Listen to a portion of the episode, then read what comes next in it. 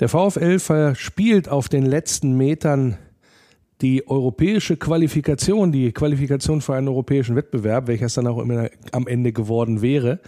Ja, und äh, hinterlässt eine sehr, sehr enttäuschte Fanschar. Werden wir heute drüber reden hier im Wölferadio.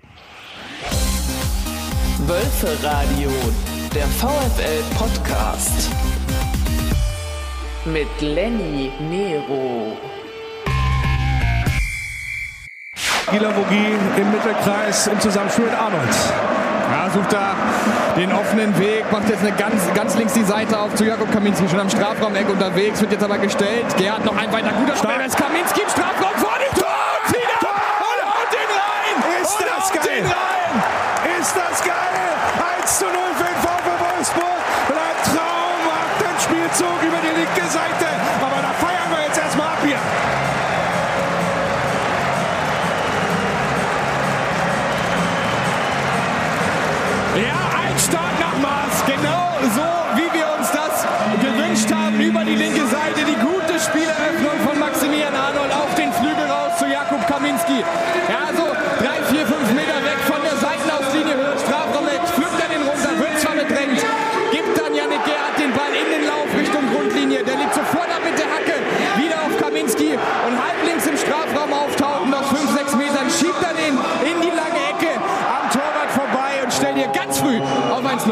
Ja, da war die Welt noch in Ordnung. So hat's geklungen. Das letzte Saisontor von Jakub Kaminski, kommentiert bei Wölfe Radio Arena Live von Jan und mir. Und äh, ja, wie gesagt, da hatten wir eigentlich noch die Hoffnung, dass das hervorragend ausgeht und der VfL insbesondere nach den Zwischenständen aus Bochum dann es schaffen würde mit dem europäischen Platz am Ende. Ja, hat nicht gereicht und äh, das werden wir jetzt hier bekakeln. Warum und weshalb? Und dafür habe ich mir wieder meine Kitchen Gang eingeladen, fast schon so ein bisschen auch traditionell wenn wir dann eine Runde beendet haben, dann mal so ein bisschen Fazit zu ziehen und äh, so ein bisschen auch auf die Saison zurückzuschauen. Und begrüße ganz herzlich Wolfsblock-User Wolle Grün. Hallo Lenny, danke für die Einladung. Und Wolfsblock-User Schnitzolaus, auch wieder mit am Start hier in der Kitchen Gang. Hallo Freunde, hallo Zuhörer. Dir klingt das immer so formell. Sehr schön. Ja. Soll's auch sein. Ja, so soll es auch sein. Ja, Der der, sehr bieder. Ja, ja, ja. Der äh, VfL Wolfsburg äh, hat am Samstag ja verloren gegen Hertha BSC 1 zu 2, soweit die nackten Zahlen. Ich kann sagen, der Lenny hat immer noch den Kaffee auf. Ich bin immer noch sauer, ehrlich gesagt, was das angeht. Immer noch sauer und enttäuscht. Wie ist denn eure Gefühlslage, Wolle? Ähm, also erstmal bin ich äh, genauso enttäuscht und sauer. Also innerlich grummelt es immer noch, wenn ich dran denke, an diese vergebene Chance. Ähm, ja, man muss es natürlich auch mal aus, von beiden Seiten betra- von zwei Seiten betrachten. Da kommen wir ja bestimmt sicherlich gleich zu. Aber meine Grundlaune ist Enttäuschung und ja, so ja, Enttäuschung ist meine Grundlaune. Wie sieht's bei dir aus? Wie, Wiesel, alles schon verdaut? Ja, und ich ganz wenig drüber nach, immer wieder, dann ärgere ich mich da einfach natürlich noch. Dass natürlich aus, ja, dieser, eigentlich, also aus diesem eigentlichen Sieg äh, dann nichts mehr geworden ist. Sogar ein Unschieden hätte mal nicht gereicht. Ja, und da hat man das ja wortwörtlich ja verkackt. Aber die Gründe dafür werden wir jetzt ja, denke ich mal, ein bisschen erörtern. Ja, mit Was Sicherheit. dieses Spiel angeht und natürlich auch, äh, ja, das Spiel war ja, denke ich mal, sehr symptomatisch eigentlich für viele Spiele in dieser Saison. Genau, so ging's mir auch Ja. tatsächlich, wo ich auch gedacht habe, na, das kann doch eigentlich nicht sein, dass wir sozusagen so unterwegs sind wie über weite Strecken, dass du, eine, dass du gute Phasen hattest, dass du richtig schlechte Phasen auch drin hattest, dass du Phasen hattest, wo du nicht reif genug agiert hast, wo du nicht griffig genug warst, wo du nicht bissig genug warst. Wie gesagt, werden wir alles hier so bekakeln. Aber wenn ihr das einfach mal ähm, auch einschätzt, woran hat's denn gelegen dann tatsächlich? Also jetzt mal rein nur auf den Samstag bezogen. Ja, also am Samstag äh, hat es aus meiner Sicht irgendwie, ja, es hat erstmal daran gelegen, dass wir unsere Chancen mal wieder nicht genutzt haben, also dass wir die Effizienz, die uns in manchen Spielen ausgezeichnet hat, diesmal überhaupt nicht ähm, äh, umsetzen konnten. Wir haben natürlich die Riesenchance von Wind, die teilweise sehr guten Paraden des Torhüters, die ähm, ja auch manchmal das Unvermögen dann ähm, ja gute, ich meine, wenn ich nur an die letzte, die allerletzte Chance im Spiel denke, fand ich das auch schon sehr bezeichnend, wie dann in diesem Fall jetzt Zwanberg da über den Ball gestolpert ist. Also im Großen und Ganzen die Chancenverwertung und dann, äh, ja, waren wir eigentlich die ganze Zeit bei Gegenangriffen irgendwie ein bisschen unsicher. Also ich fand uns selbst in der ersten Halbzeit nicht so richtig sattelfest, aber da waren wir halt noch viel, noch deutlich dominanter. Dadurch ist dann dieses äh, ja, hinten nicht so aufgefallen, dass wir dort durchaus auch äh, Chancen schon fast zugelassen hatten. Wie ging es dir, Sebastian? Na, einerseits ganz klar, die Chancenverwertung war natürlich besonders in diesem Spiel miserabel. Ne? Klar, die haben auch immer eng verteidigt, waren nicht viele Lücken, um dann Ball mal ins Tor zu spielen. Ne? Und da war dann, dann doch immer der Fuß von dem durchaus guten äh, jungen Torwart der Berliner äh, nochmal dazwischen. Ähm, aber an, andererseits ähm, ein bisschen war das Spiel ja so wie eigentlich die Deutschland, äh, wie Deutschland bei der WM. Ein Haufen Torchancen, aber machst die Dinger nicht rein und fängst dir aber hinten dann irgendwelche Kackdinger. Ähm, war eigentlich sehr ähnlich und das eigentlich auch völlig ohne Not, weil, wie gesagt, ein Unschieden hätte gereicht. Man führt 1-0 und du fängst dir Konter ein. Ne, in beiden Fällen, beide Gegentore sind ja äh, aus Kontern entstanden. Das eine Mal war es dann eben nochmal ein Freistoß, der dann äh, daraus entstanden ist, aber es war ein Konter. Völlig unnötig. Das heißt, äh, ein Gegner darf dich ja nie auskontern, wenn du nichts anderes machen musst, als eine Führung zu verteidigen. Und das war natürlich das, was eigentlich wirklich schwach war. Da hätten, hätte eigentlich dann Kovac doch viel früher reagieren müssen. Führst du das zurück? Für, Sebastian, du das zurück auf das Alter der Truppe? Also auf, dass das die zweitjüngste Mannschaft der Bundesliga ist? Obwohl, wenn man mal genau drauf guckt, auch am äh, Samstag äh, haben ja mit Castells, mit Gila Vogie, mit Arnold, mit Gerhard, da haben wir jetzt ja nicht nur junge Hüpfer auf dem, auf dem Platz gestanden. Nö, deswegen sehe ich das auch gar nicht als Grund dafür an. Ähm, gab genug Spiele, wo wir eher sehr defensiv aufgetreten sind in der Saison, besonders auswärts. Also sie können auch hinten mal ein bisschen äh, den Mörtel ansetzen. Ja, nicht nur das. Also Castells ist ja. Das, sie haben schon, haben schon bewiesen, nur hat denen äh, irgendwann der Zeitpunkt gefehlt, um festzustellen, ey, wir machen die Dinger nicht rein, aber eigentlich müssen wir nichts anderes machen, als selber keinen Fang. Genau. Und ich glaube, das wäre gegen Berlin, wenn du da dann ordentlich verteidigst, da konzentriert bist, da wäre dann nie und nimmer was passiert. Das wollte ich nochmal unterstreichen. Kuhn Castells mit elf weißen Westen, ja, zweit bester Torhüter, wenn man diese Kategorie nimmt, der zu Null Spiele nach Freiburgs Flecken. Insofern, äh, ja klar, also die, die Fähigkeiten äh, zu Null zu spielen, die sind ja absolut vorhanden gewesen, auch das Defensive. Also ähm, gegen Freiburg, ja, bei, gegen Freiburg war ja das Ding, dass äh, auch Maximilian Arnold hinterher gesagt hat, also äh, wenn du schon keins schießt, ja, dann darfst du zumindest keins fangen in dem Sinne. Und das so als als Grund äh, aus, ausgemacht hat, dass das in die ja in die Binsen ging dann in Freiburg. Aber am Ende ist es natürlich so, wenn du von den letzten vier Spielen drei verlierst, so ungefähr, ja, dann musst du dich halt auch nicht wundern ja, dass das, äh, dass das am Ende nicht reicht mit, äh, mit der europäischen Qualifikation. Aber die Art und Weise und dass es hinterher noch nur an einem Türchen lag, in Anführungsstrichen, ist natürlich besonders Bitterwolle, oder? Ja, also ich sehe es, ähm, das Thema mit der, mit der, mit dem Alter der Mannschaft, ähm, will ich doch nochmal ganz kurz aufgreifen. Grundsätzlich ähm, hatten wir diesen, in diesem Spiel genügend Leute, die das Ruder in die Hand hätten nehmen können und dort für Ruhe sorgen können. Und vielleicht würde ich dort mal ansetzen. Die Mannschaft ist, relativ, ist die zweitjüngste Mannschaft der Liga. Wir haben im zentralen Mittelfeld eigentlich mit einer Achse, äh, wir hatten Giavogi zentral in der Dreierkette, hatten davor Arnold, also zwei erfahrene Leute. Und ähm, was mir so in dem Spiel aufgefallen ist, dass nach dem Rückstand, oder nee, nach dem Rückstand, also als wir das 1-1 kassiert hatten, fehlte, also es fehlte mir dort so die, zum einen diese Überzeugung und dieser, dieser, dieser Biss jetzt im gesamten, in der gesamten zweiten Halbzeit ist mir das ein bisschen aufgefallen, dass uns dort irgendwie im offensiven Mittelfeld einer fehlt, der dort äh, tatsächlich mal so, so richtig mal auf dem, äh, was heißt auf dem Putz haut, aber der da mal so wirklich diesen Kämpferwillen hat, dieses, diesen, diesen Biss, dieses so ein bisschen Weghostige, dieses Gallige, dieses Gebräune, dieses Aufregen. Alle sind, haben die Köpfe runtergemacht und, und, und, und haben sich geärgert, weil sie sich so gefühlt, wie das ganze Stadion gedacht haben, was war denn das? Und das war aber in mehreren Spielen so, dass wir in, mit Rückschlägen aus meiner Sicht schlechter zurechtkamen, gerade in der Rückrunde. Also, also das, da denke ich spontan an Gladbach zum Beispiel. Zum Beispiel, ja. ja oder auch ja, gegen, am, gegen Freiburg. Kack 1-0 und dann war eigentlich gar nichts mehr. Wir, wir machen ein ordentliches Wir haben ja keine, Spiel. gegen Gladbach Alle- haben wir ja keine Führung gehabt. Wir haben die ganze Zeit das Nee, Tor nicht getroffen und dann auch haben die Rückschlag. 2-0 gemacht. Wo- Ja, aber so- Rückschlag, ne, das 1-0.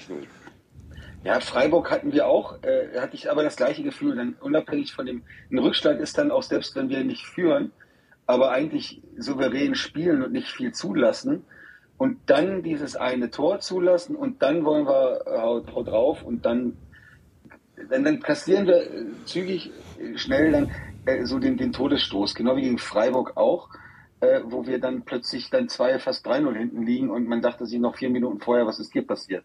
Und jetzt gegen Hertha genauso. Wir, wir, wir liegen innerhalb von, weiß ich nicht, wie viele Minuten es dazwischen waren, sechs Minuten haben wir plötzlich eine 1-0 sichere 1-0-Führung, was eine 2-3-0-Führung hätte sein müssen, haben wir vergeigt. Ja, und dann kam wir nicht mehr so richtig in Tritt. Dann hat der Hertha auch gut verteidigt, haben sogar gute Chancen gehabt. So, und äh, ja, da, da, da liegt bei mir irgendwo äh, ein Ansatz der, der, der, der Häufigkeit dieser Spielverläufe. Also, dass man irgendwo mit Rückschlägen nicht zurechtkam. Und ob das jetzt an der, dem Alter der Mannschaft liegt oder ob das vielleicht noch an, an, an, an, an zentralen Spielern liegt, die dann dort vielleicht doch nochmal so ein bisschen Dampf in die, in die Bude kriegen. Ob das vielleicht auch ein Stürmer sein kann, also ein, ein Mittelstürmer, das, das kann auch ein Thema sein, der dann, auf den man sich verlassen kann, der konstant seine Tore schießt. Ne? Also es ist, es ist, da- da wenn muss man sich mal- überlegt, ja. Äh, eins muss ich schon mal sagen, eine Einzelführung ist im Fußball ja nie sicher. Ne? Wie du verteidigst. Es kann alles passieren, du kannst noch so dominant sein. Selbst eine kannst dir irgendwas 2-0-Führung, vorfallen. siehe Heidenheim. Ja, ja, aber, aber eine Einzelführung de- definitiv, ne? nur so als Nebensatz.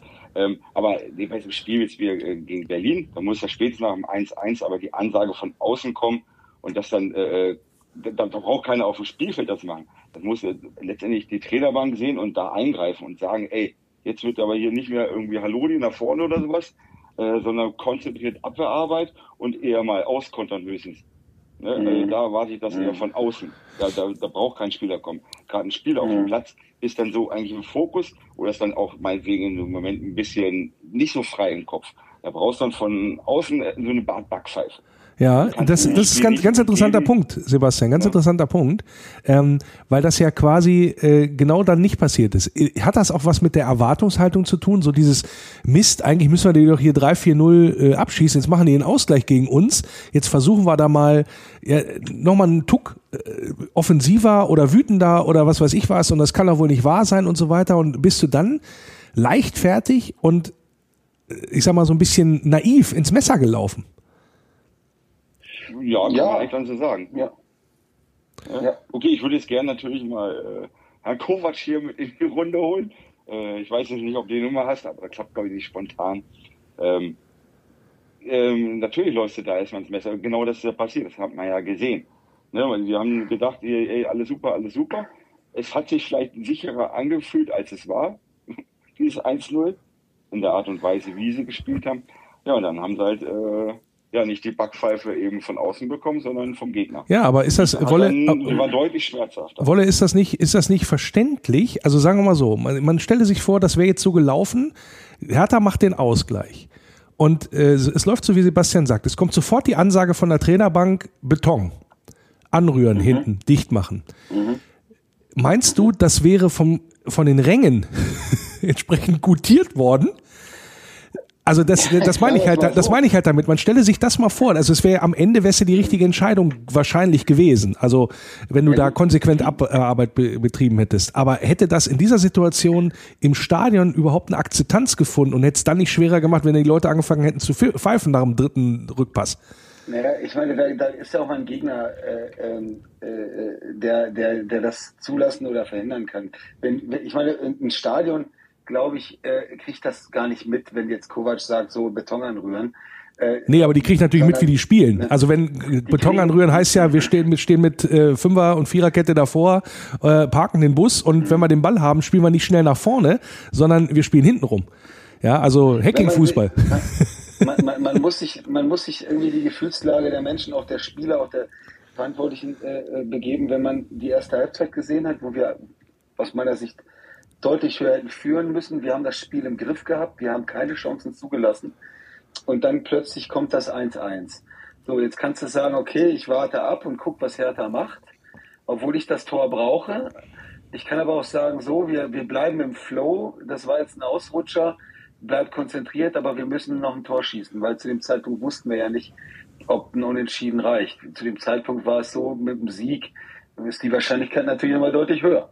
Ganz also, kurz, heißt, äh, Leverkusen war zu dem Zeitpunkt, glaube ich, schon zu 10 und 0-3 hinten, ja. Also das kann man sich ganz gut ausrechnen, dass sich dann auch ein mhm. Unentschieden, äh, mhm. ein Unentschieden mhm. reicht.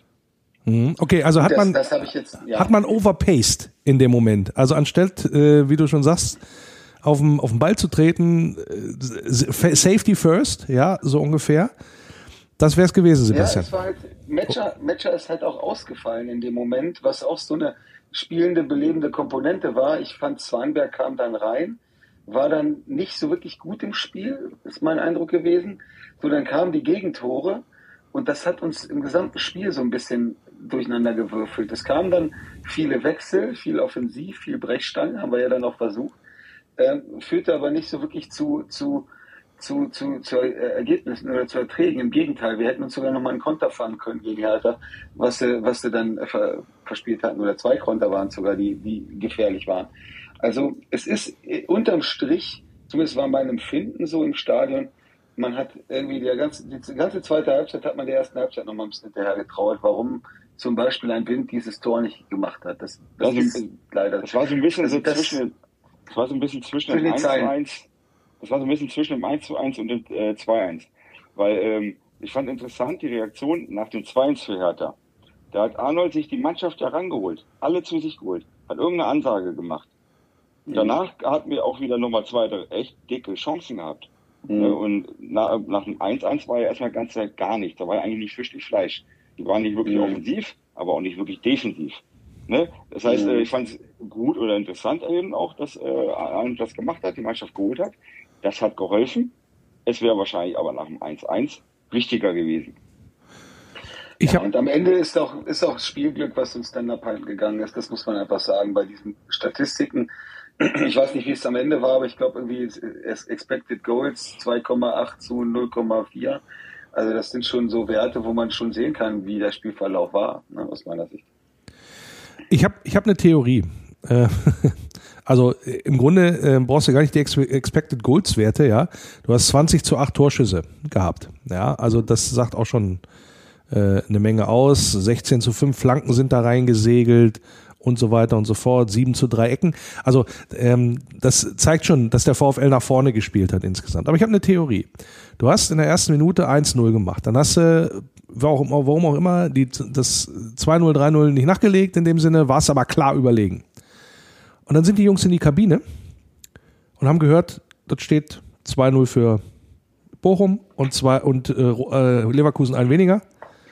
Und dann sind die rausgegangen und haben sich gedacht, das läuft so weiter. Das wird schon. Das wir mal die Tore mal, die Hertha, die können gar nichts. Äh, die Nummer in Bochum ist quasi durch. Das gibt zusätzliche Sicherheit, trügerische Sicherheit. Und äh, in der Zwischenzeit stellt der Dardai ein bisschen um, schickt die halbe B-Jugend aufs Feld und dann fällt das 1-1 und dann kriegst du den Schalter nicht mehr umgelegt. Und das hat man dann vor allen Dingen gemerkt in der Schlussphase, wo du das, äh, ich gebe äh, Sebastian recht, dass da noch äh, ein, zwei hochkarätige Chancen letztendlich waren, aber es war lange nicht mehr so überlegen wie über weite Strecken der erste, in der ersten Halbzeit, wo du also klar eine Klasse auch besser warst gegen den Absteiger. So, also du hast das dann quasi leichtfertig im Kopf aus meiner Sicht aus der, aus der Hand gegeben, klingt geil, ne? mit dem Kopf aus der Hand gegeben, das Spiel, und hast den Schalter nicht umgelegt gekriegt. Und das hast du dann gesehen, die Verzweiflung und die, die Verunsicherung in dem Moment, wo du dann den Ball einfach nur hättest hoch reintreten müssen in den letzten fünf bis zehn Minuten. Da hast du dann gesehen, da wurde auf einmal dann an der Mittellinie und nochmal hinten rumgespielt und so weiter. Da wurde, da, da, die wussten nicht mehr, was sie machen sollten, habe ich so das Gefühl gehabt. Und dann kam mhm. Panik mit dazu und Scheiße, wie kann das denn sein und so weiter. Ähm, da kam nochmal mächtig Druck auch von, von den Rängen, nochmal noch mal ein Support. Aber am Ende bist du, glaube ich, an deiner eigenen mentalen Unzulänglichkeit gescheitert. Wolle, jetzt kommst du. Ja, das äh, kann ich so unterschreiben. Also äh, ich muss doch noch auf die Theorie warten. Nein, aber äh, es ist, äh, es, ist ähm, es ist natürlich so, und da, das ist dann so die Summe der Dinge. Wenn, wenn wir das jetzt mal ein bisschen größer gehen, nicht vielleicht so analytisch das Spiel sezieren, sondern sagen, wie, wie ist die Situation, wenn man unter Druck steht, ähm, wenn man merkt, man muss man ist dann wiederum die jüngste Mannschaft, hat auch Spieler, die nun nicht jetzt auf mehrere Jahre Berufserfahrung in der Bundesliga zurückgreifen können.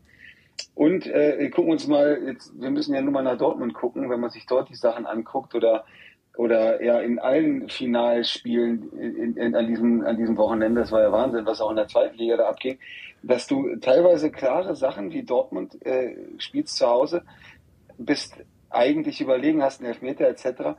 und verlierst das Ding, dann am Ende sogar, äh, oder spielst unentschieden, aber gewinnst es nicht.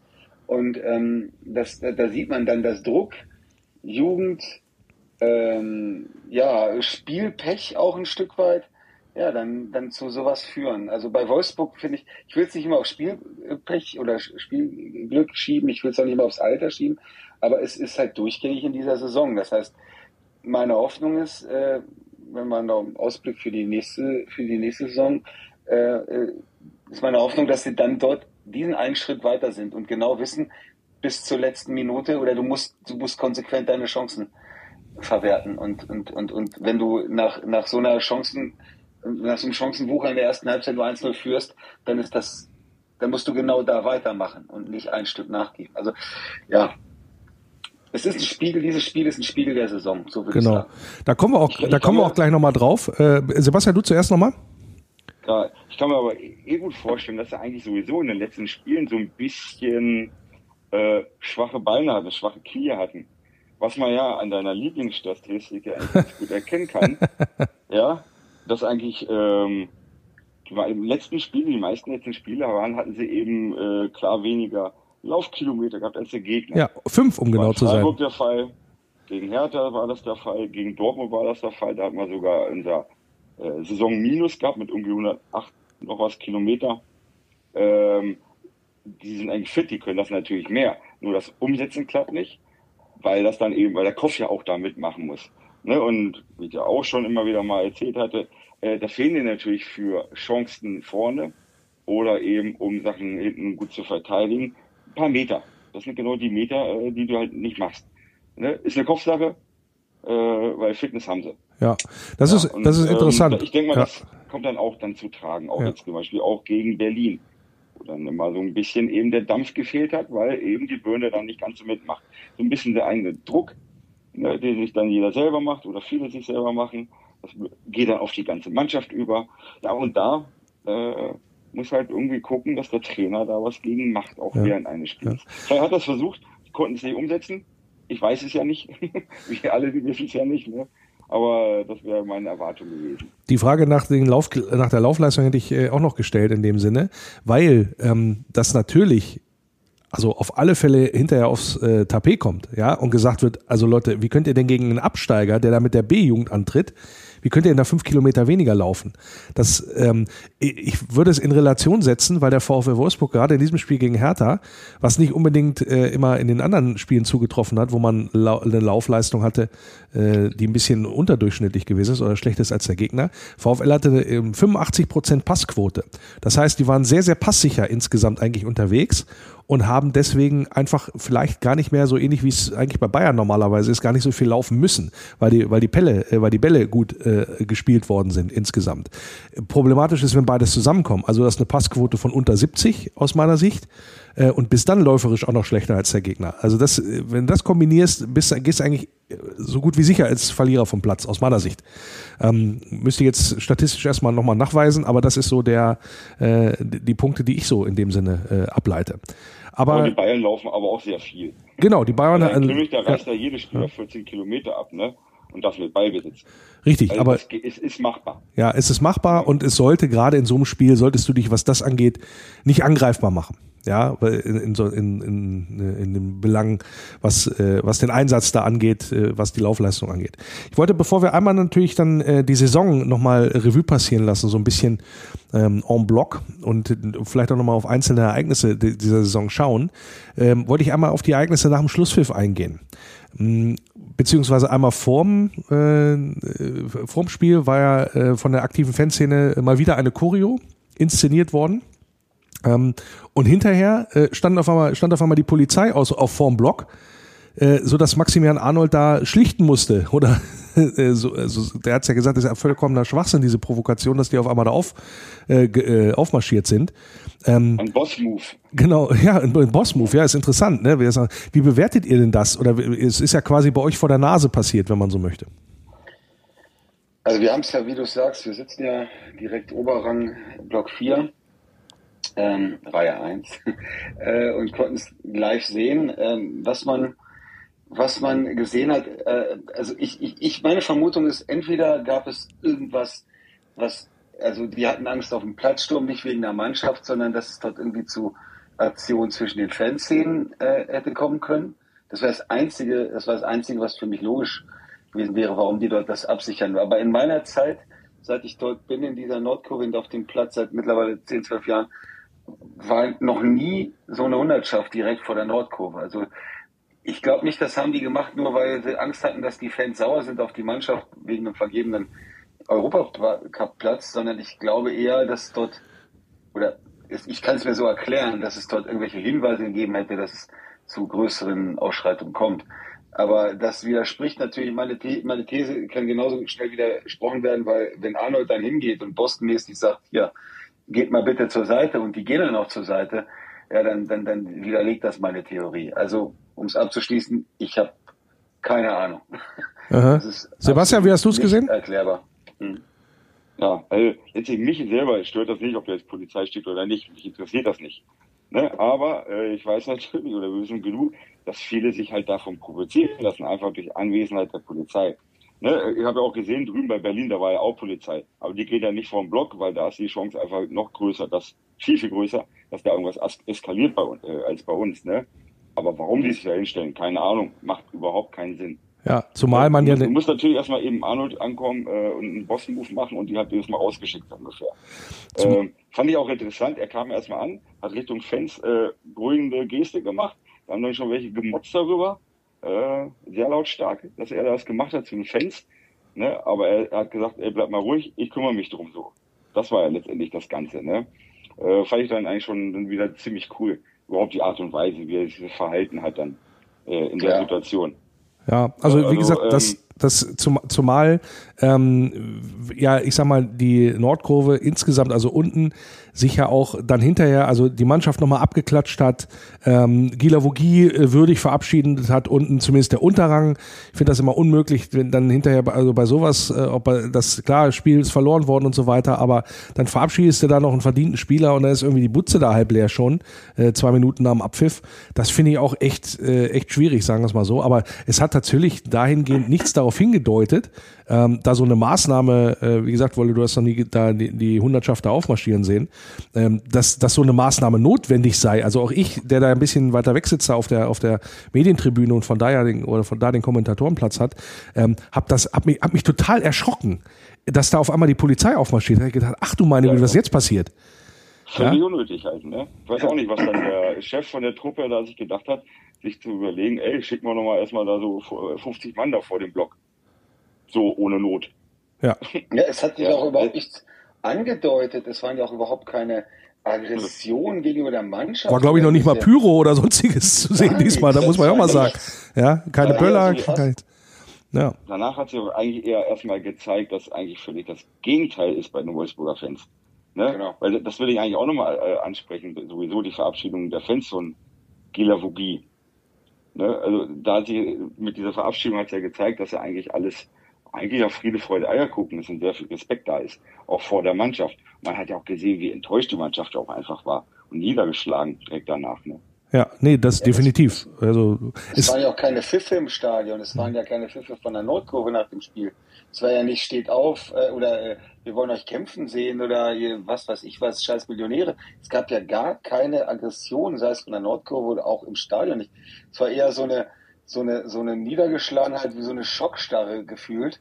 Manche wollten, glaube ich, gleich gehen, die wollten gar nicht mehr, ich meine, das kann ich schon nachvollziehen. Äh, die Enttäuschung war groß und, und, und äh, deswegen sind auch viele gegangen. Ich finde es zwar schlimm, also ich glaube auch nicht, äh, also ich bin auch nicht der Erste, der da geht, aber ich konnte es zumindest in diesem Moment ein bisschen nachvollziehen, weil ich wollte am liebsten auch aus dem Stadion, weil ich so abgenervt war von, von diesem ganzen Verlauf. Ne? Ja, also es war auch, man, man, man kann ja der Mannschaft außer der Chancenverwertung auch nicht viele Vorwürfe machen. Also es ist ja nicht so, dass man es nicht versucht hätte.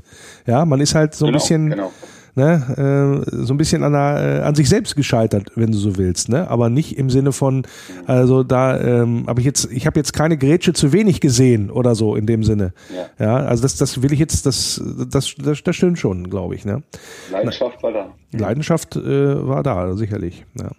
Gut, dann äh, haken wir das äh, letzte Saisonspiel mal ab und schauen mal ein bisschen. Ein, ja? Oh, da, darf ich nicht? Dann mach doch. Dann sag doch.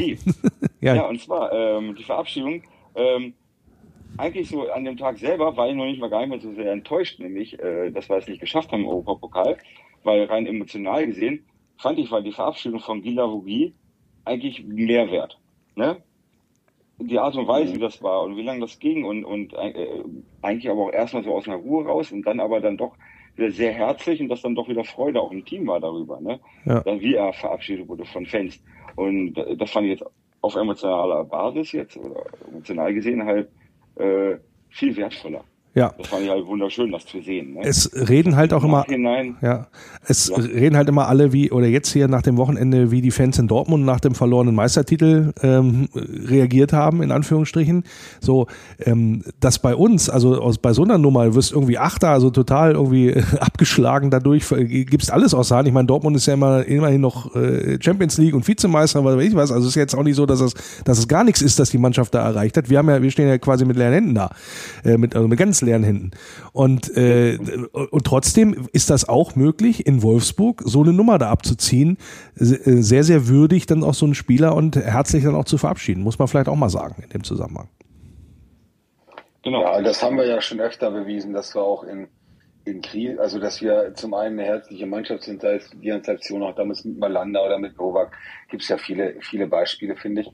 Und auch, ähm, dass wir Fans auch einen super Support machen, haben wir auch in den Relegationsjahren gesehen, wie wir die Wolfsburger da auch Richtung Braunschweig am Bahnhof verabschiedet hatten und, und, und.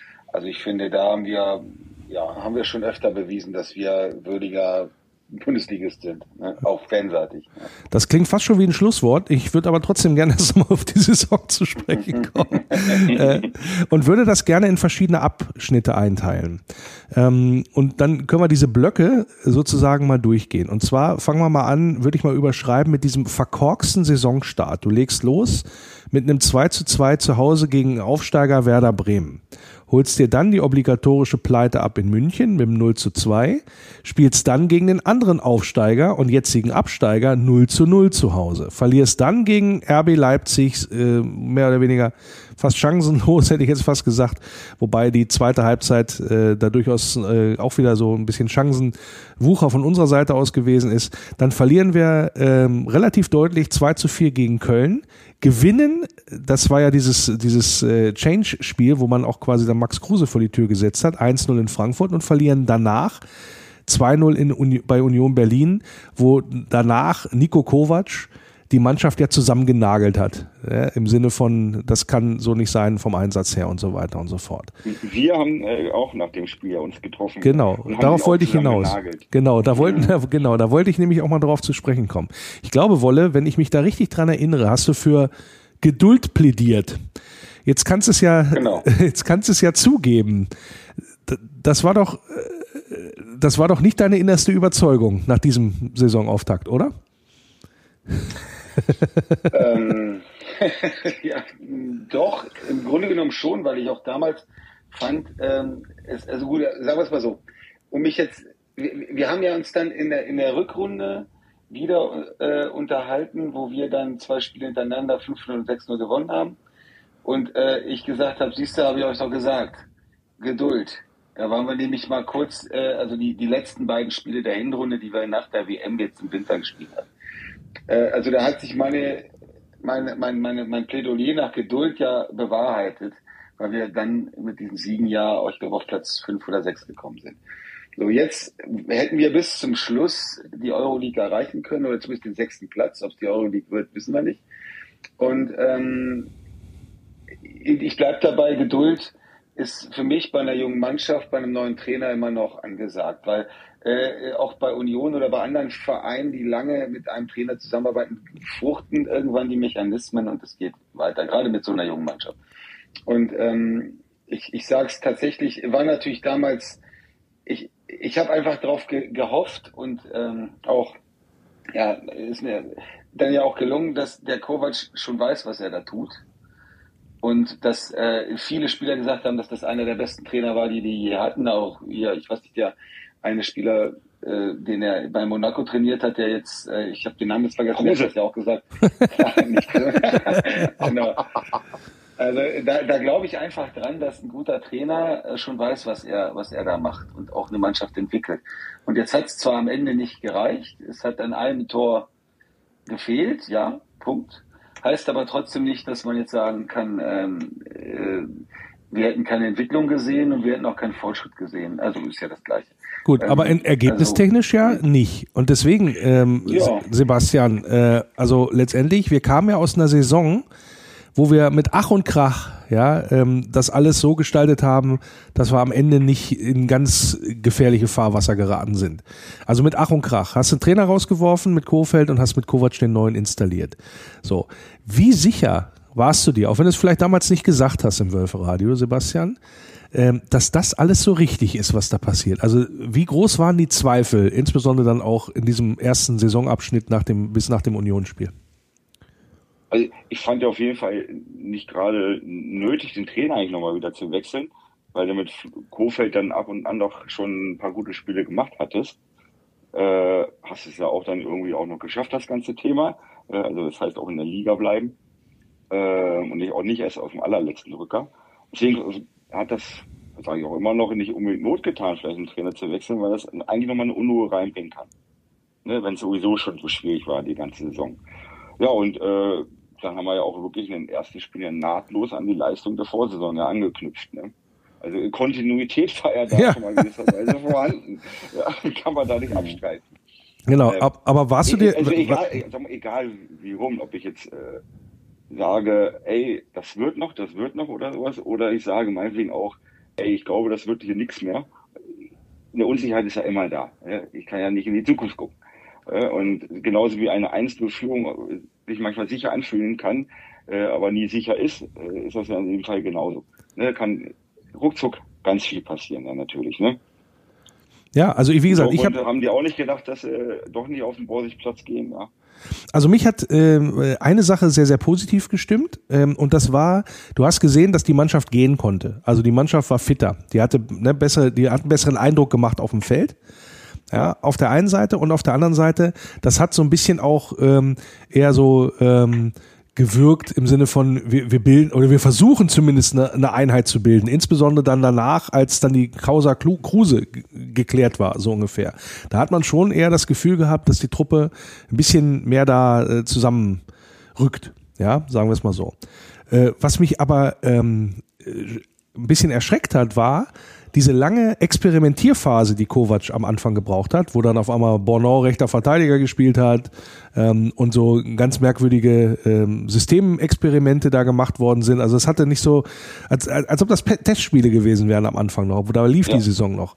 Ähm, plus die ausbleibenden Ergebnisse, wo ich gedacht habe, oh boah, beide Aufsteiger zu Hause äh, holst du nur einen Punkt. Das sind halt vielleicht die Dinger, da habe ich ja noch in die Richtung gedacht, na, wer weiß, was da nach unten noch ist da sollten wir vielleicht mal möglichst schnell viele Punkte holen, ja, wenn das nicht so läuft wie letzte. Und dann verlierst du gegen Köln, ja, zu Hause und äh, gegen Union Berlin, wo du noch nicht absehen konntest äh, zu dem Zeitpunkt, dass das ein Champions League Team ist. Ja, am, äh, am Ende des Tages oder am Ende der Saison. Da habe ich schon so gedacht, oh, die Kombination aus, ich habe noch nicht so richtig meine Truppe gefunden, plus es fehlen die Ergebnisse. Das könnte wieder eine ganz schwere Saison werden. Ne, das ist das, was ich so empfunden habe bei der ganzen Geschichte. Und dann kam ja sozusagen dieser nächste Saisonabschnitt, dieses, dieses Wechselhafte nochmal, ähm, mit so einem Last-Minute-Sieg gegen Stuttgart 3 zu 2, wo Gerhard ja das entscheidende Tor dann noch macht, also eigentlich auch noch ein Unentschieden, wenn du so willst. Ähm, Augsburg gegen Wolfsburg dann 1-1, also ein Punkt in Augsburg geholt, was eigentlich zu wenig ist, wenn du da äh, ein bisschen nach oben willst. Zu Hause wieder eine Unentschieden gegen Gladbach. Dann ein sehr, sehr mühevolles 2 zu 1 im Pokal gegen Braunschweig, was aber insbesondere, glaube ich, nochmal wichtig war, um auch so die Fans nochmal hinter der Mannschaft zu versammeln, die da auch minutenlang hinterher nochmal gefeiert hat mit den Fans da vorm Block und so weiter und so fort. Und danach wieder ein Unentschieden gegen Leverkusen. So, was zu den besseren, glaube ich, gehört. 2 zu 2 der besseren Sorte. Wie bewertet ihr Aber mit diesen? einer Torchance, ne? Ja, ja, genau, so ungefähr mit einer halben Torschance. Ähm, wie bewertet ihr denn diesen Saisonabschnitt? Also dieses, das ist nun wirklich, äh, also sehr, sehr viele Unentschieden und äh, wenig, also viel, viel, viel Fisch, wenig Fleisch. Nee, wie heißt das? nicht Fisch, nicht Fleisch, so ungefähr. Ähm, also, was hat euch dann in diesem Stadium vielleicht dann auch gesagt, also das, äh, in, in welche Richtung das jetzt kippt? Oder vielleicht auch nicht? Na, es war auf jeden Fall in der Phase waren es so viele, also das war die Phase, wo sich diese Mannschaft kämpferisch und läuferisch halt, äh, finde ich, den nächsten Schritt gemacht hat. Also in dieser Phase wie das Spiel gegen Augsburg, wo man weiß, in Augsburg ist es nicht so leicht zu gewinnen, gerade nicht in der Phase, weil die sehr physisch, sehr dreckig, sehr kampfbetont spielen. Und da haben wir gegengehalten. Wir haben es geschafft, dort das 1-1 haben wir gespielt, ne? Ähm, dort, ähm, ja, wir, wir haben, wir haben äh, gegengehalten, wir haben den Druck gegen Braunschweig standgehalten. Wir haben ähm, dann auch gegen Leverkusen, die deutlich äh, spielstärker waren, auch in dem Spiel, haben wir trotzdem den Punkt geholt, gefühlt glücklich, aber wir haben ihn geholt. Und in der Phase hatte ich dann so ein bisschen so eine Art Aufbruchsstimmung, was den physischen, kämpferischen, läuferischen Bereich betrifft, äh, erkennen können. Das war der, der Entwicklungsschritt vor dem, vor, vor der WM oder vor dem, vor dem Monat vor der WM. Ja, Und dann kam ja Sebastian, nochmal so ein Lauf. Ne? Sebastian, dein, dein Fazit dieser nicht Fisch, nicht Fleisch Phase quasi? Ja, sie war nicht Fisch, nicht Fleisch. Ja. Also, ich konnte eigentlich, eigentlich auch nie wirklich, gar nicht wirklich was erkennen. So, in welche Richtung kann es jetzt gehen? Ja, schon besser, stabiler als davor. Bisschen mehr Defensive, äh, da ein bisschen schneller dran sein, ein bisschen eigentlich auch statistisch sicherlich äh, die kämpferischen Werte äh, haben sie da verbessern können.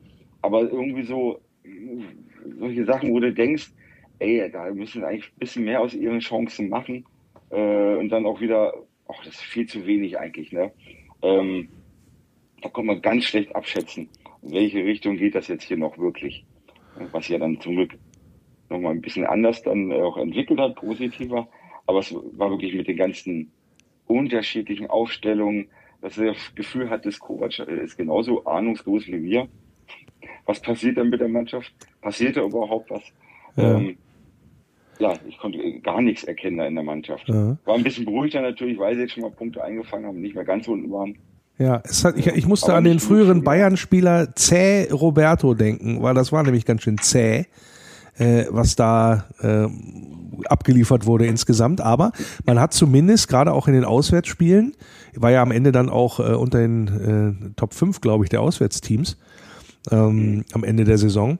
Äh, man hat auswärts äh, kontinuierlich da durchaus mal gepunktet. Ja, also gerade auch so Leverkusen oder so, jetzt nicht, nicht zwingend, so nach dem Motto.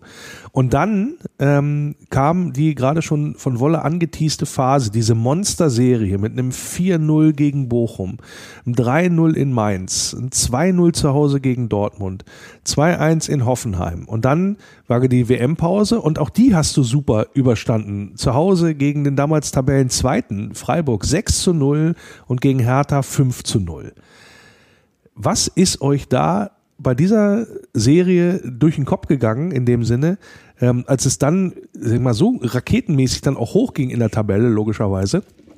Welches Gefühl habt ihr denn da gehabt, dass, wie, wie dann auch die, die weitere Saison verläuft?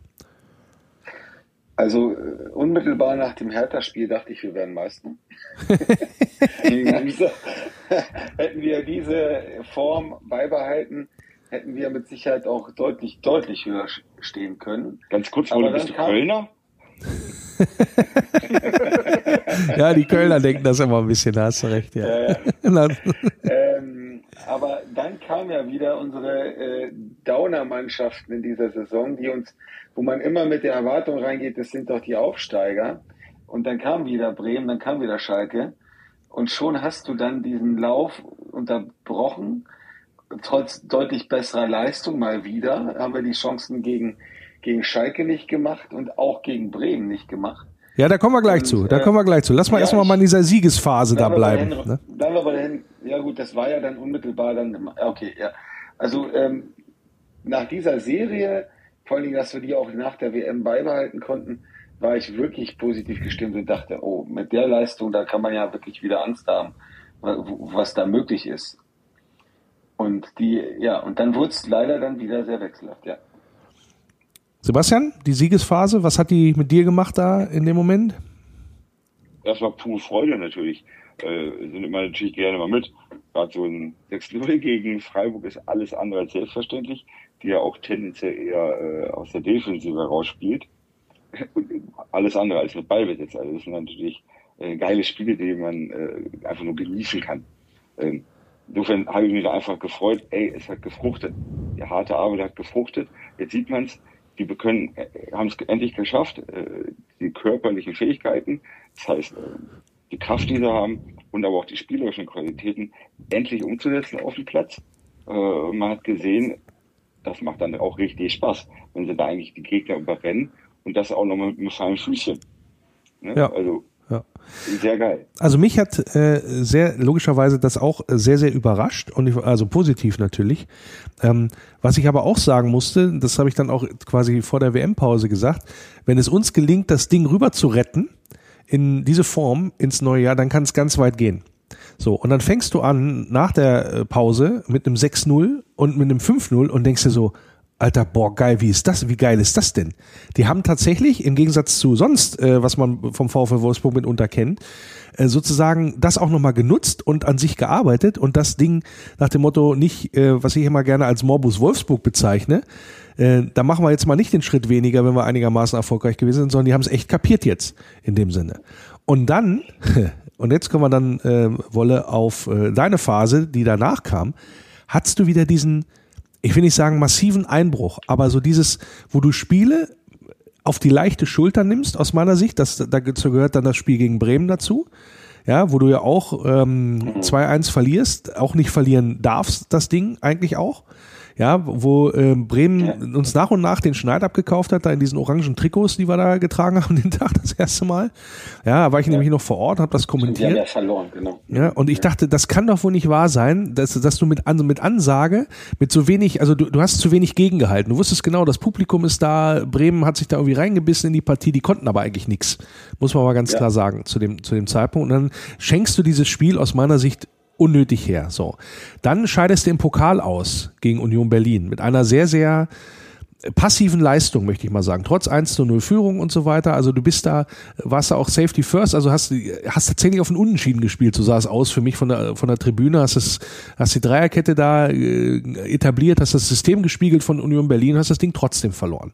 So. Dann ähm, kriegst du innerhalb von ähm, 15 Minuten 3-0 gegen Bayern auf den Sack und musst das Spiel trotzdem noch gewinnen, verlierst am Ende 2 zu 4. Da habe ich auch so gedacht, was ist denn das bitte für ein Spiel? Auch wieder ein massiver Chancenwucher, das kannst du über die ganze Saison, glaube ich, drüber, ja. Äh, drüber schreiben. Ja. So. Und dann hast du so, so Sachen drinne, ähm, auch in, in dieser Phase, wo du denkst so, ähm, was ist das jetzt? Also 0-0 auf Schalke, dann ein chancenloses 0-3 gegen Leipzig, dann wieder ein Auswärtssieg, ja, äh, gegen eigentlich euphorisierte Kölner an diesem Tag, ein Unentschieden gegen Wolfsburg, äh, gegen Frankfurt in der Liga und ein Unentschieden gegen Union Berlin in der Liga. Ähm, also das, äh, das ist eine Phase nach dieser, nach diesem mega Lauf, den du da gehabt hast, ja, ähm, die du ja mit wechselhafter gar nicht mehr unterschreiben und überschreiben könntest. Woran lag denn das aus, der, aus eurer Sicht? Ja, ähm, was eigentlich ja dann wirklich zur Rückrunde der Fall war, dass man dann mit den zwei Siegen zum Ende der Hinrunde, also im, aber im neuen Jahr, äh, wirklich ja ganz nah dran war am Platz 6 man, man war da ja quasi schon fast. Ja, und dann ist das passiert eigentlich so äh, dieser nächste Schritt. Ne? Ich spiele zum Beispiel auch Tennis. Ähm, da kannst du 4-0 führen. Ja, oder du das ist das zurück. mit dem Korb, ne? Ja, ja genau. und, und der Schlur. Ja. Ähm, ne, du, du liegst äh, meinetwegen 4-0 zurück. Holst dann auf, bist dann 4-4. Ne? Der Gegner weiß gar nicht, was da los ist. Aber in dem Moment, wo du das 4-4 machst, dann geht das Spiel wieder von vorne los. Das heißt, dann, dann geht schon, ist schon wieder was anderes. Du bist nicht mehr in diesem Aufholmodus, du kämpfst, du musst dich da rankämpfen oder sowas. Nee, jetzt ist der Schritt, wo du weitergehen musst. Und das ist da auch passiert. Ne, jetzt haben sie den Schritt äh, erreicht, dass sie oben ran, rankommen können. An Europa. Das heißt, es fängt von vorne an. Sie müssen ganz anders rangehen an die Spiele. Und das hat dann eigentlich so immer wieder gehakt, die ganze Rückrunde. Ich meine, immer kurz davor, äh, aber am Ende trotzdem noch Jungfrau, ja. Äh.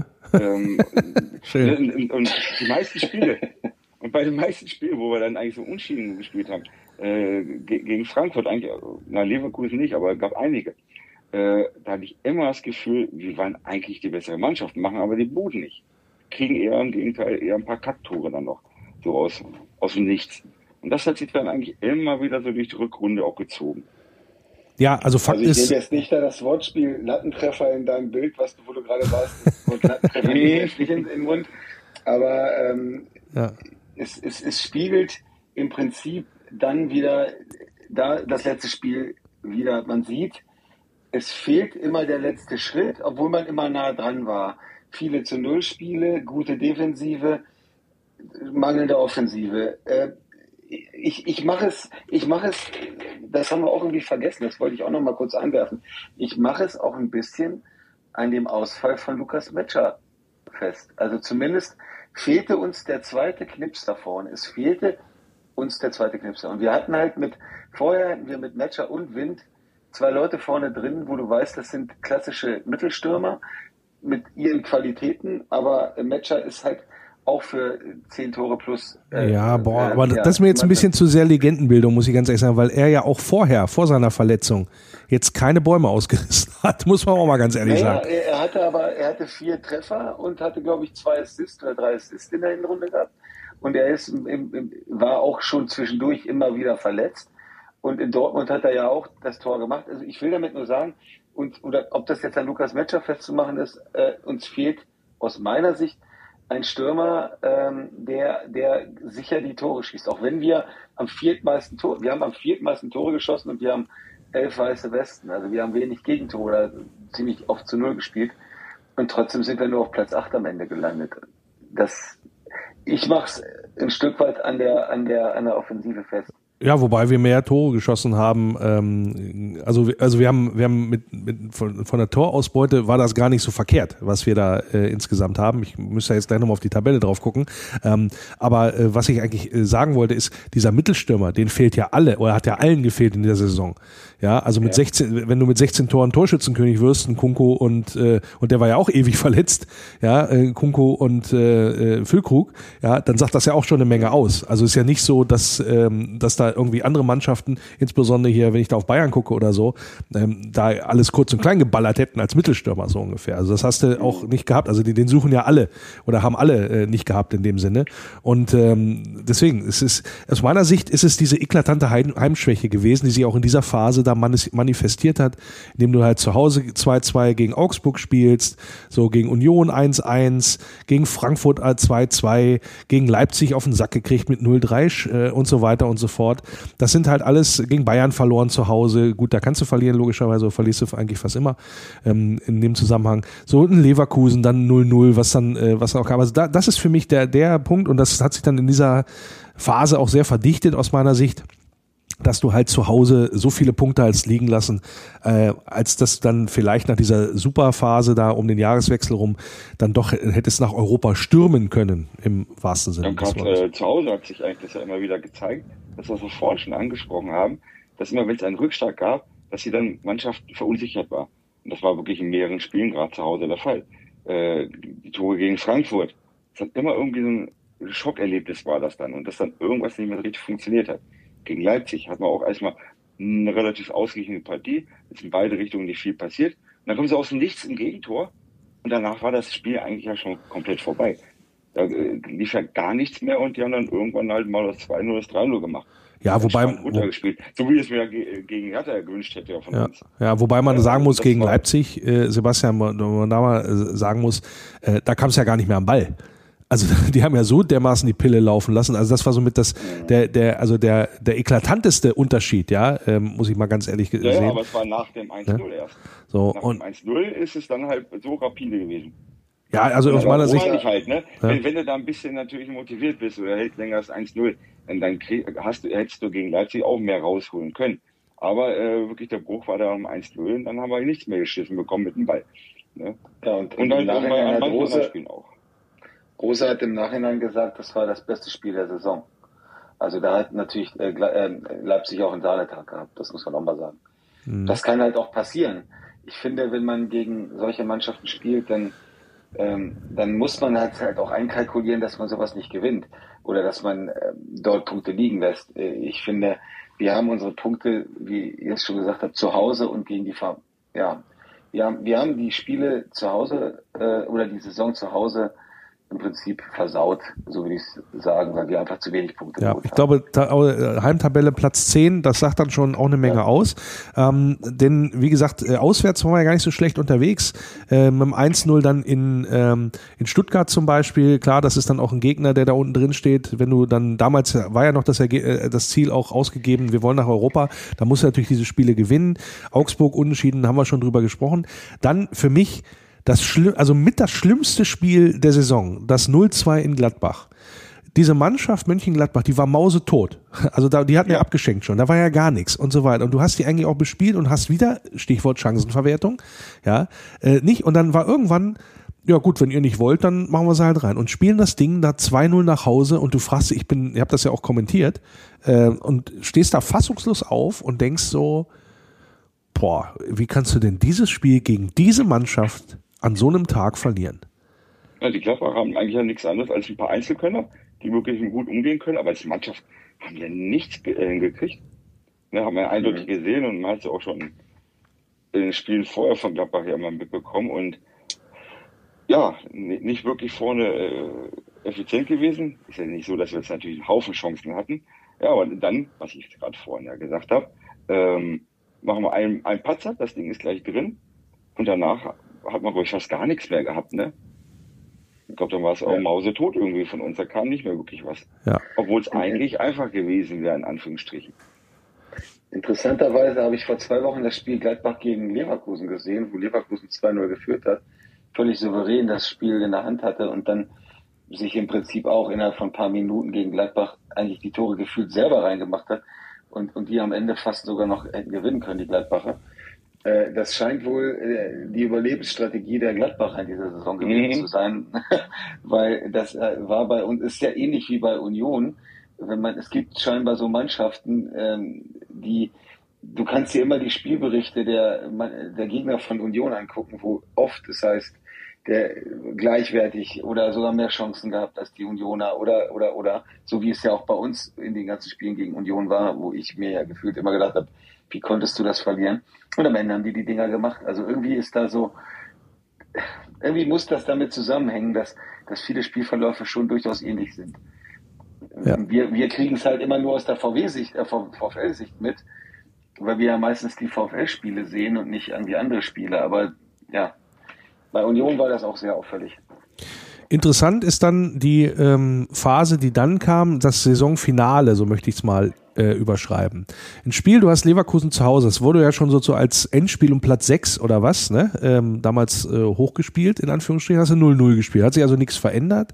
In dem Sinne warst auch eher, also hast dich da neutralisiert und hast eben, ja, keinen gefangen, aber warst auch quasi torungefährlich, äh, massivst torungefährlich.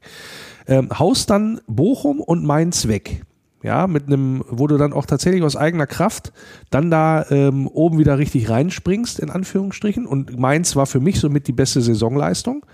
Ähm, Gerade die erste Halbzeit, wo ich wirklich sage, das äh, hat Sahne funktioniert insgesamt, das, da hat die äh, auch die Dreierkette aus meiner Sicht einer der wenigen Male richtig gut funktioniert, äh, weil man da entsprechend zu Werk gegangen ist und alle mitgemacht haben, äh, was, was dieses System dann letztendlich auch hergibt. Und dann fährst du nach Dortmund und kriegst du 6-0 Klatsche. Da habe ich auch gesagt, dass, also so eine, also auch war ja auch, war ja auch ein Stück weit demütigend, muss man mal ganz ehrlich gestehen. War es ja noch gut, muss ja sagen, war ja noch gut bedient mit dem 0-6. Mhm. Und da sind alle hinterher. aber lustigerweise auch noch Chancen da ja gehabt eigentlich. Ja, wir hätten ja in Führung gehen können, zu Beginn, genau. Und dann ja. gehst du da 6-0 unter, wo ich auch gesagt mhm. habe, das kann doch einfach in der Form nicht wahr sein, so darfst du dich nicht präsentieren wie, also gerade auch da nochmal drauf geguckt, also wieder so ein, so ein ne, Kantersiege in, gegen Bochum und gegen Mainz und dann gehst du 6-0 in Dortmund unter. Wie ist das aus eurer Sicht zu erklären gewesen? Die Psyche halt wieder, ne? Das heißt, die waren dann in dem Moment völlig überfordert. Wir haben es ja vorhin schon angesprochen, 108 Kilometer Laufleistung. Das heißt, die haben ja eigentlich nichts dafür getan, dass es nicht passiert. Dann, äh, Dortmund hat relativ, hat Gas gegeben, hat Gas gegeben. Ähm, hat dann halt ein bisschen glücklich halt das 1-0 gemacht, da glaube ich, war es ja, mit der abgefälschten Flanke, die auf den Kopf da von äh, Adeyemi gefallen ist, wo, mich noch erinnern kann, wie der äh, meinte, oh, überspringt dann Gilevogie. Gilevogie war drei Meter weit weg, da braucht er nichts überspringen. Ne? Aber eher so eine glückliche Führung für die dann und ja, und hast dann hast aber nichts mehr getan, eben um äh, da irgendwie doch was zu reißen zu können. Im Gegenteil, hast sich eigentlich nur ergeben. Ja, für mich Ja, war das so ein bisschen härter Leid. Für mich war das ein bisschen härter Leid, was die Naivität angeht. Dieses, wir haben, wir liegen 3-0 hinten, ja, in dem Sinne in Dortmund, und die haben immer, die haben quasi immer dasselbe gespielt. Die haben, der VfL hat unwahrscheinlich hoch verteidigt, dann hat Dortmund den Ball hinter die Kette gechippt, dann ist da einer durchgestartet, hat das Ding in die Mitte gelegt, Tor. Ja.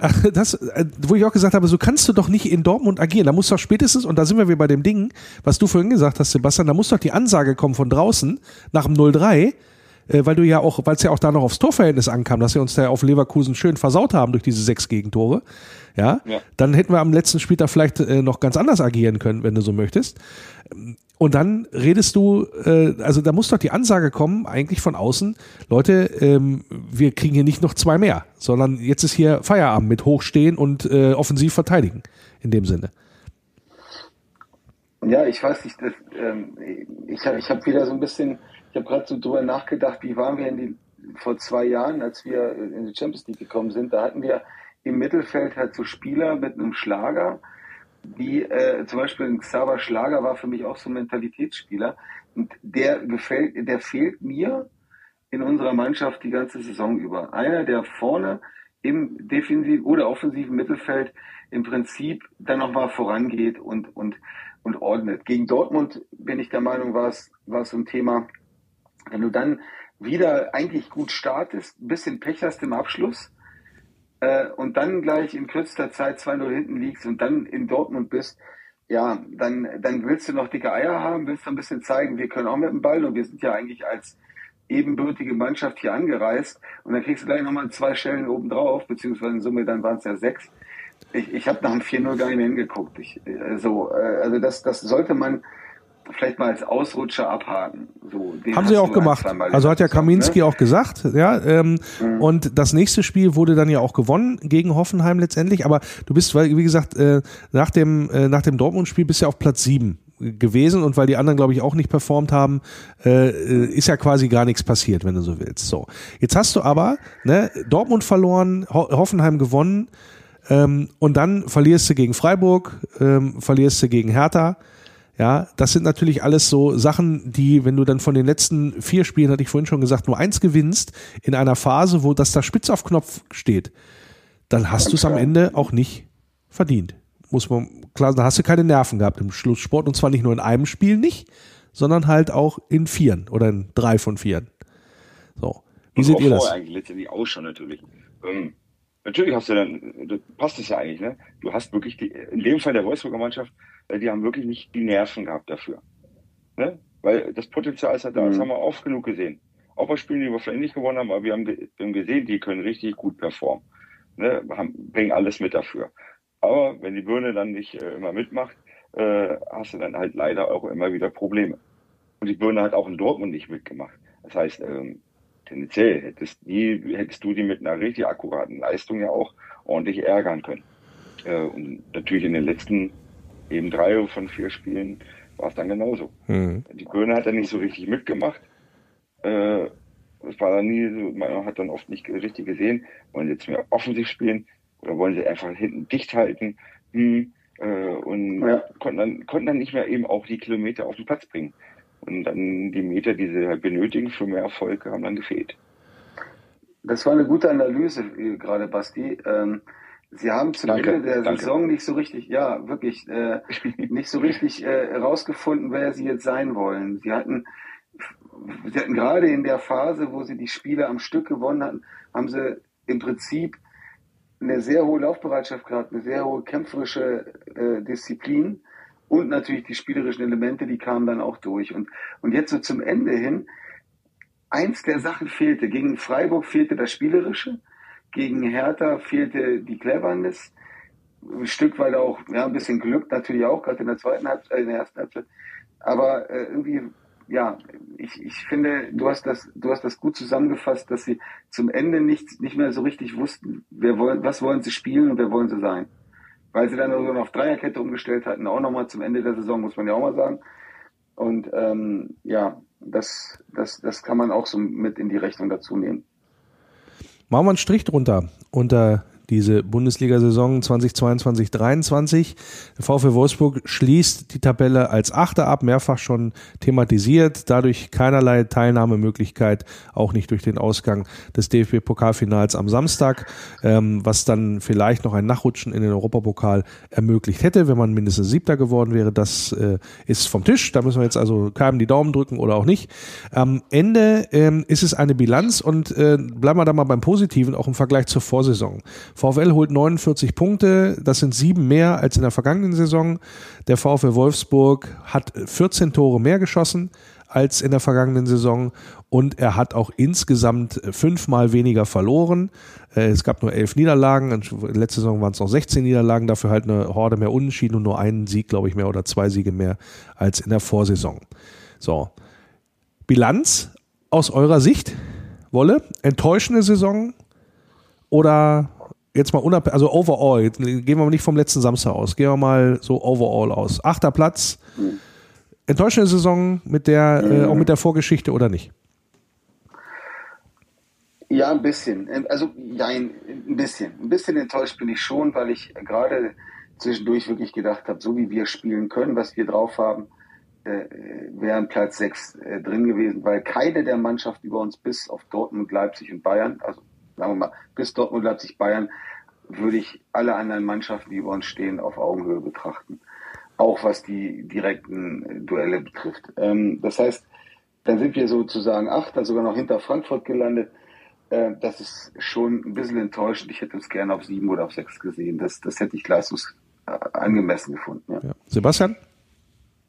Ja, eigentlich eine, im Vergleich zur Saison davor, eigentlich eine ziemlich erfolgreiche Saison. Ne, weil davor die Saison, da hat man echt zum Teil ja Leistungen gehabt, die eigentlich nur eine tote Mannschaft gezeigt hat.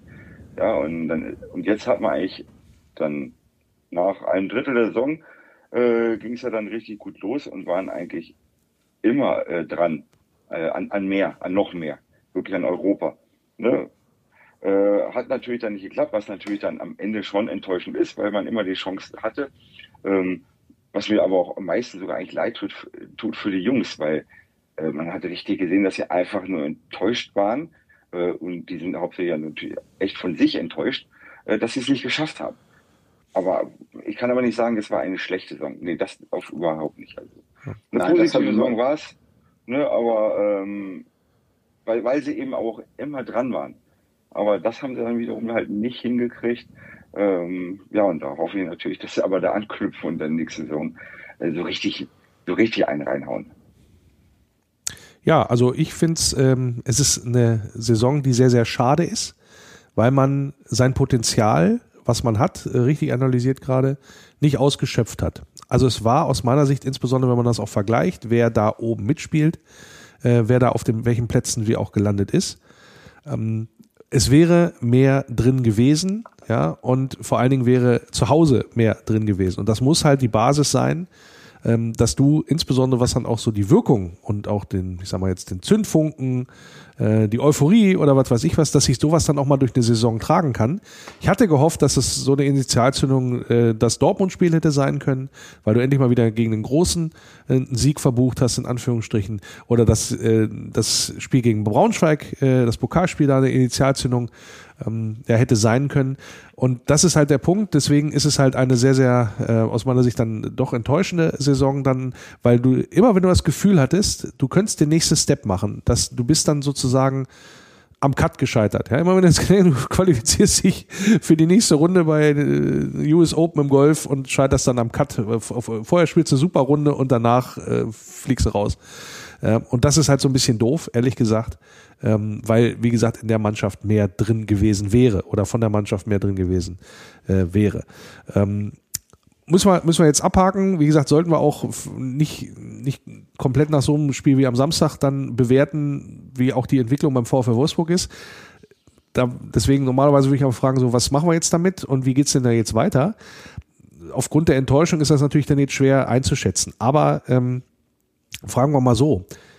Was muss denn passieren aus eurer Sicht? Und das ist dann noch die einzige Frage, auch aufgrund der fortgeschrittenen Zeit wie es denn beim VfL Wolfsburg äh, weitergehen soll oder einen Blick in die Zukunft gehen soll. Was muss denn passieren, dass in der nächsten Saison ja, es besser ausgeht als Platz 8, was wir uns ja alle wünschen und was ja auch Zielvorgabe ist, auch der sportlichen Führung, was die europäischen Plätze angeht. Wolle. Ähm, also ich, ich würde mal drei schnelle Punkte ja, nicht aufmachen, sondern so als, als Kernpunkte beziffern. Das eine ist natürlich diese Mannschaft versuchen, trotz des Rückschlags sportlich äh, so zu halten. Also das wird vielleicht nicht ganz möglich sein, aber ich finde, wir haben jetzt schon einen guten Transfer gemacht und also diese Mannschaft weiterentwickeln und auch so zusammenhalten.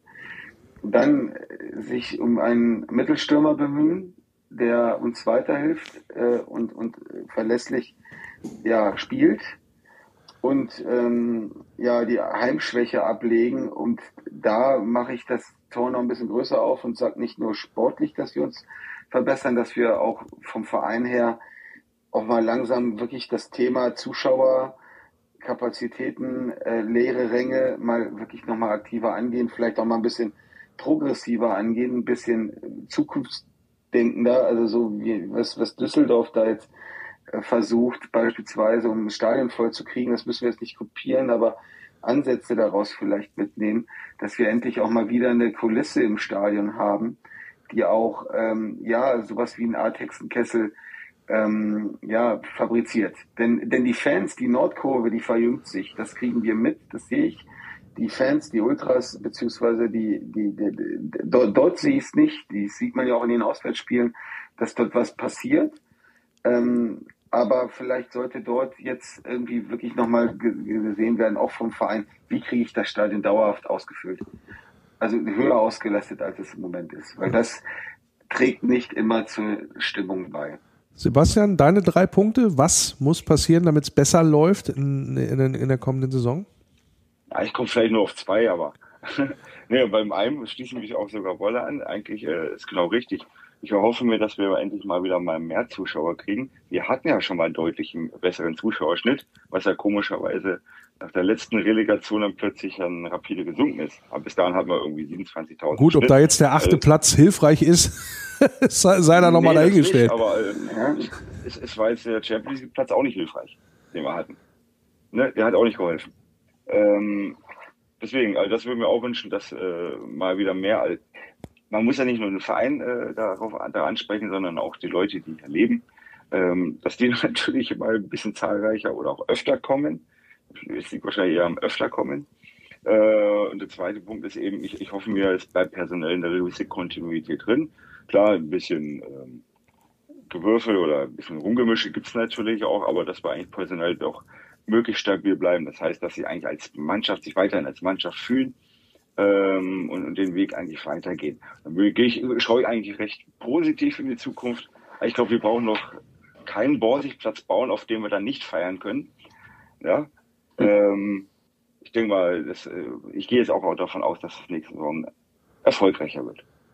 Ja gut, der Optimismus sei ja auch, äh, sei dir ja auch gegönnt. Ähm, für mich äh, kann ich ja meine Punkte auch nochmal ähm, zu Protokoll geben, wenig überraschend.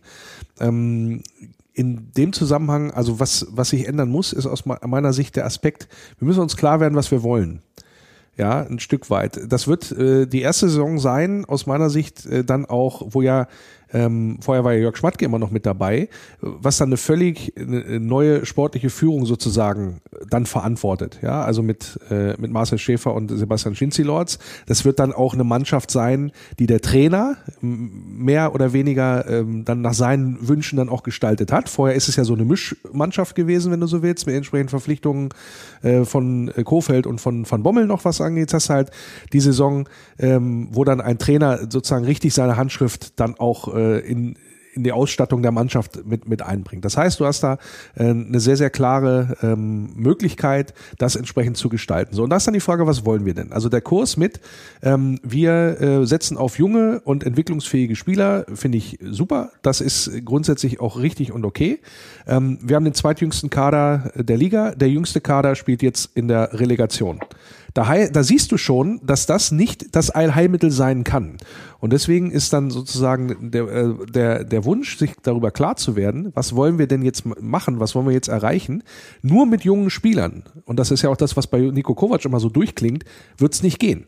Und dann brauchst du Spieler in einem Regal, die, kann man ja gucken, wer dann so, wer dann so äh, verpflichtet wird von den Mannschaften, die so vor uns stehen. Union und Freiburg nehme ich da jetzt mal raus, weil die mit einer ganz anderen, äh, ich sag mal, Transferphilosophie äh, rangehen, äh, was das angeht. Aber wenn ich mir die anderen so angucke, die da vor uns stehen, da wird in ein Regal gegriffen, was der VfL in diesem Moment nicht bedient oder nicht bedienen will, auch aufgrund der finanziellen Situation. Das ist wirtschaftlich alles okay. Ähm, und am Ende hast du halt da auch eine Menge äh, hungrige und junge Spieler, alles auch okay. Aber dann müssen wir uns damit abfinden, dass das wahrscheinlich, so wie es in dieser Saison war, dann nicht für höhere Wein reichen kann. Ja, also vielleicht kommst du mal überraschend rein bei so einer Geschichte, aber wenn du die dann noch hinterher wieder verkaufen musst oder willst, was Teil deines äh, Geschäftsmodells ist, mal gucken, was dann so mit Leuten wie Van de Feen und äh, oder Matcher jetzt auch passiert im, im Sommer, gucken wir uns alles letztendlich an. Aber das ist so mein Wunsch, äh, wo ich sage, müssen wir uns mal klar werden, weil dann musst du auch ein bisschen ins Regal greifen um diese Erfahrung und diese Qualität für Platz, ich sag mal jetzt vier bis sechs, äh, dir dann auch in den Kader zu holen. Und da bin ich nicht so ganz sicher, ob das in diese Richtung marschiert ja, oder in die Richtung geht. Wir haben massiven Bedarf, dann kommen wir zu Punkt zwei. Aus meiner Sicht äh, auf der linken Außenbahn, da muss was passieren, nicht nur nach dem, dem Abgang von Paulo Ottavio. Das muss, da muss ein äh, Ersatz her. Kosa ist es noch nicht offensichtlich. Und ein Van de Feen ist äh, sozusagen eine Notbesetzung, das macht er ganz okay. Äh, aber ist eigentlich kein, wenn er denn bleibt über den Sommer hinaus, ist eigentlich kein Linksverteidiger, würde ich da auch nicht spielen lassen. Es hat an anderen Positionen deutlich stärker. Und wir haben den Bedarf aus meiner Sicht vorne, ja, ähm, dass wir insbesondere im, ich sag mal, im offensiven Mittelfeldbereich dann auch jemanden mal haben, ähm, der jetzt, wenn du so in der Kombination spielst mit Zwanberg, mit, äh, mit Gerhard und mit Arnold, ähm, dass man da auch noch jemanden hat, der noch deutlich torgefährlicher ist, aus meiner Sicht. Also im offensiven Mittelfeld, glaube ich, brauchen wir noch, äh, brauchen wir noch jemanden, ähm, wenn Lukas Metscher derjenige ist, der vorne in der Mitte knipst, dann und ihr euch darauf verlassen wollt, dann mag das so sein, dann haben wir da jemanden. Ähm, ansonsten hätte ich auch gesagt, da müssen wir im Sturm auch noch was tun. Aber das sind so Punkte, ähm, die, die, die schauen wir nochmal. Und der dritte Punkt, den habt ihr jetzt auch schon angesprochen. Also wir müssen uns auch da klar werden im, im Umfeld, was wollen wir? Was wollen wir hier äh, mit diesem Bundesliga-Standort? Und da, da ist so viel Potenzial da, wir rufen es aber im Grunde nicht ab. Und äh, da gibt es tausend Gründe für, wird ja auch im Wolfsblog gerade sehr, sehr munter auch diskutiert. Ich habe mich da auch nochmal ausgelassen mit einem längeren Artikel. Ähm, aber grundsätzlich müssen wir uns darüber auch klar werden, was wollen wir eigentlich hier in Wolfsburg? Ähm, wollen wir, wollen wir hier ähm, äh, wollen wir hier vernünftig agieren, wie, wie eine Bundesliga-Mannschaft, wie ein Bundesliga-Standort oder plätschert das so alles so ein bisschen für sich, vor sich hin? Nicht Fisch, nicht Fleisch und am Ende Platz 8. Das ist so die Frage, die wir uns dann auch mal insgesamt stellen müssen. So, das waren jetzt so meine Punkte. Schweigen, Schweigen im Walde. Oh ja, also diese... zugehört, pardon. Ja, sei dir gegönnt. Natürlich, natürlich habe ich zugehört. Äh, äh, die Identitätsfrage, die sollte man sich ja tatsächlich hier auch stellen. Ich meine, ja, müssen wir jetzt nicht beantworten.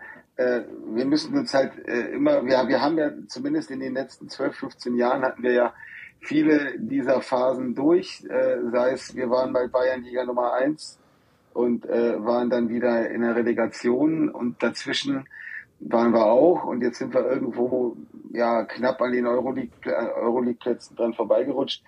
Sind wir damit jetzt zufrieden? Wo wollen wir hin? Das ist eine Identitätsfrage, die man durchaus mal äh, auch in der Sendung besprechen könnte mit Pro und Kontras. Was ich vielleicht noch ganz kurz erwähnen wollte, ist noch wichtig, weil es wie auch mein äh, ja, Bekannter gesagt hat. Äh, ein Vorteil hat es, äh, dass wir jetzt nicht international spielen, äh, trotz der vielen Nachteile rein entwicklungsseitig, auch für die Jungspieler, das hat der Kovac auch gesagt, internationaler Wettbewerb ist halt enorm wichtig für eine Entwicklung, aber das haben wir jetzt immer nicht. Aber man muss trotzdem die Vorteile sehen. Und zwar sind das weniger Sonntagsspiele, weniger, so, gerade in der Rückrunde ist auch so ein Thema. Warum gewinnen wir zu Hause unsere Spiele nicht, wenn wir Sonntagabend 2030 gegen keine Ahnung, wen haben wir gespielt, Hoffenheim. Ja, aber wir haben ja auch nicht europäisch gespielt. Das hat ja jetzt damit auch nichts zu tun gehabt, ob wir nun sonntags angesetzt ja, werden oder nicht. Okay, aber die ja, das stimmt, das ist recht, aber die Wahrscheinlichkeit ist trotzdem geringer, dass man Sonntagsspiele bekommt, wenn man halt nicht am Donnerstag noch in der Euroleague oder in der Conference. Ja, da kriegst du garantiert reist. am Sonntag. Das ist sicherlich richtig. So ist so, es jetzt, und, so kann es sein, dass du angesetzt wirst, sagen wir mal so. Ne? Und das ist für uns, finde ich, Gift, weil dann gibt es immer wieder die leeren Blöcke sei es von den Auswärtsfans, sei es im Familienblock, sei es äh, sonst wo, äh, verständlicherweise auch.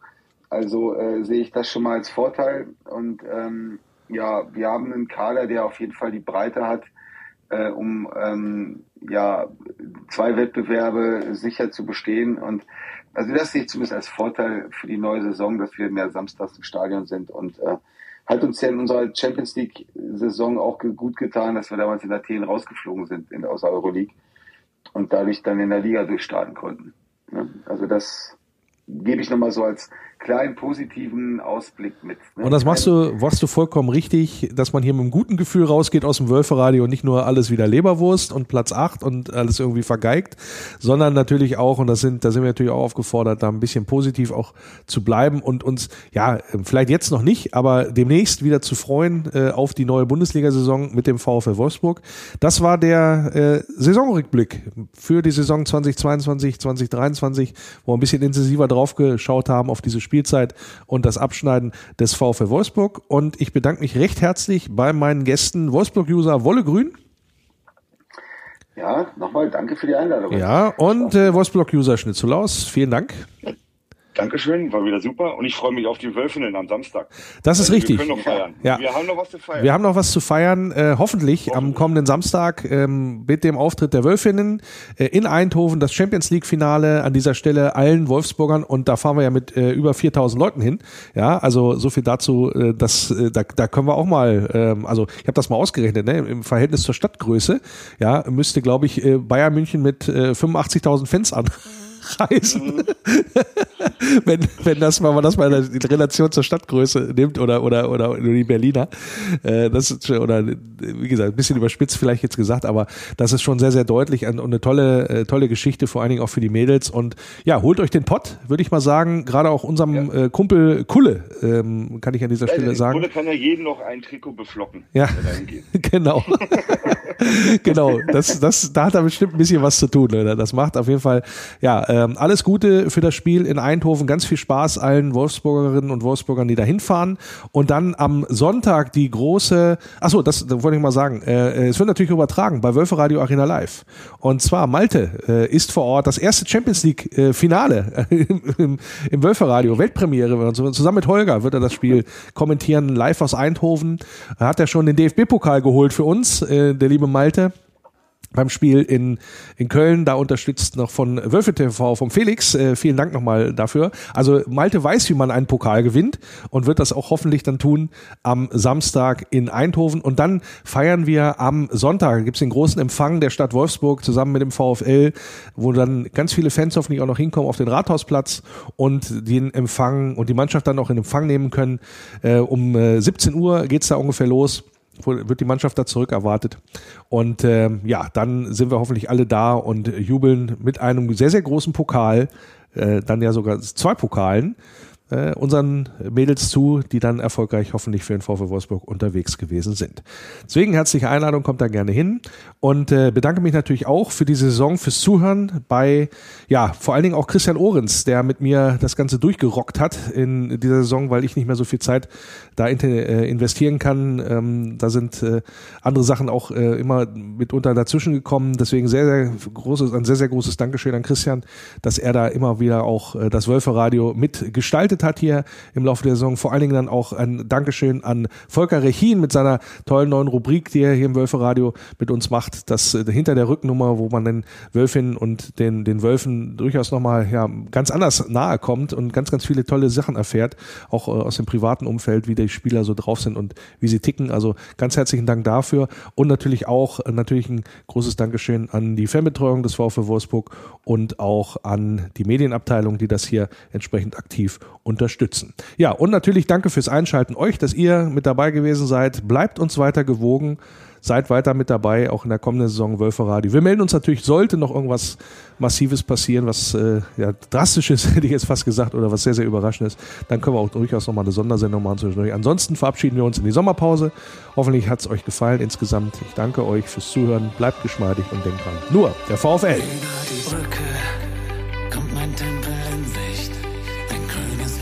Wunderschön. Jedes Mal aufs Neue dieses Gefühl, wenn ich ihn dort sehe. Kann nur schwer beschreiben, wie es mir dann geht. Lest in meinen Augen, was dort geschrieben steht. Immer nur der VfL. Immer nur der VfL. Immer nur der VfL.